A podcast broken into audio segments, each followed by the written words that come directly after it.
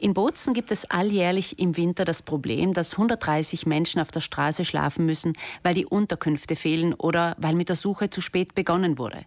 Vor zwei Jahren hat sich der Verein Housing First gebildet, bestehend aus engagierten Privatpersonen, die ein leerstehendes Haus organisiert haben, das Schlafplätze für 25 Menschen ohne Obdach bietet. Mittlerweile ist das Domizil bereits im zweiten Winter aktiv und die Zahlen können sich sehen lassen. Magdalena Ammon, Sie sind die Präsidentin des Vereins Housing First Bozen. Wie viele Menschen haben hier Freiwilligenarbeit geleistet? In den letzten zwei Jahren haben über 100 Freiwillige, also es waren knapp 120 Freiwillige, ihren Dienst geleistet. Es sind Frauen und Männer, sie kommen äh, aus ganz Südtirol und leisten Nachtdienste und Frühstücksdienste in unserem Haus. Und äh, es ist eine beachtliche äh, Zahl an freiwilligen Stunden zusammengekommen, nämlich ja, ich glaube, ich habe es so überschlagsmäßig ausgerechnet. Es sind sicher über 5000 Freiwilligenstunden, weil sie verbringen eben, es verbringen immer zwei Personen die Nacht im Haus und werden dann abgelöst von zwei Personen, die den Frühstücksdienst absolvieren bei uns. Sie haben mir erzählt, es, es kommen Freiwillige aus dem ganzen Land zu euch nach Bozen. Ja, äh, wir haben Freiwillige in, in jedem Alter, Frauen und Männer, und sie kommen wirklich auch aus dem entfernteren Pustertal, aus dem Saartal, äh, also von überall her. Heuer waren erstmals drei Frauen in einer Wohnung untergebracht. Äh, Im letzten Jahr waren es nur Männer. Hat das Zusammenleben der Gäste gut funktioniert? Ja, eindeutig. Äh, wir glauben auch, das hat sehr gut getan. Äh, die Frauen wurden mit viel Respekt äh, behandelt und es hat ein wunderbares Zusammenleben im Haus gegeben, so wie übrigens das Zusammenleben immer gut funktioniert hat in diesen zwei Jahren, weil wir als oberstes Prinzip äh, den Respekt und die Achtung vor dem anderen haben. Also wir, wir verlangen von den Personen auch, dass sie sich gegenseitig respektieren. Es sind ja Menschen, die von überall herkommen. Äh, also wollen wir, dass die Menschen sich auch untereinander respektieren und respektvoll miteinander umgehen. Aber Einheimische sind auch dabei unter den Gästen? Ja, natürlich. Nein, wir haben viele, viele Einheimische, die aus unterschiedlichen Gründen in Not geraten sind. Äh, aber wir haben natürlich auch einige Menschen, die aus anderen Kulturkreisen kommen. Eine dieser drei Frauen hat es geschafft, eine fixe Bleibe zu finden. War da das Domizil behilflich? Ja, wir versuchen, äh, so gut es geht, Ihnen äh, zu helfen, äh, eine fixe Bleibe zu finden. Ähm, wir arbeiten auch mit den öffentlichen Stellen zusammen, das heißt mit verschiedenen Institutionen, ob das Binario Sette, das SIS oder andere Einrichtungen sind, haben wir eine, einen regen Austausch, damit man diesen Menschen auch dann konkret weiterhelfen kann.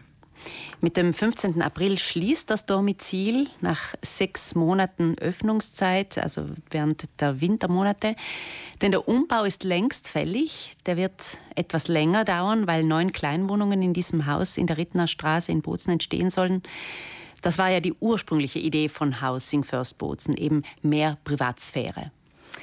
Ja, wir sind mit, mit, äh, mit dieser Idee angetreten. Wir haben diesen Verein auch zu diesem Zweck gegründet, nämlich, dass wir äh, Kleinwohnungen für Menschen schaffen, die seit langer Zeit auf der Straße leben. Äh, diese Wohnungen sollten bedingungslos zur Verfügung gestellt werden. Also die Menschen müssen zuerst ein Obdach finden, sie müssen sich in Sicherheit fühlen und erst dann können sie ihre Probleme angehen, die ja diverser äh, Herkunft sind. Also die, also die, die Probleme äh, haben verschiedene Gründe. Das kann ein Suchtproblem sein oder auch nur eine, eine Scheidung oder äh, mannigfaltig, ohne äh, dass man jetzt diese Menschen verurteilt, weil, weil sie äh, eben irgendwie in der Situation gelandet sind, in der sie dann eben sind. Ein Umbau in Bozen dauert bekanntlich. Das bedeutet, es braucht für den nächsten Winter unbedingt eine alternative Unterkunft. Was schwebt Ihnen da vor, Frau Amon?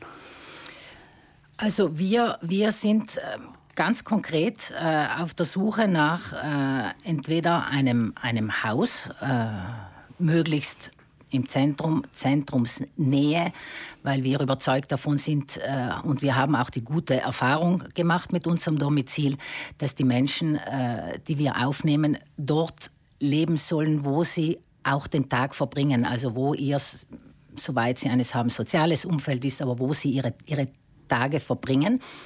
Ähm, wir suchen entweder ein Haus, das leer steht, äh, es könnte auch ein, ein Grund sein, auf dem man Container aufstellt.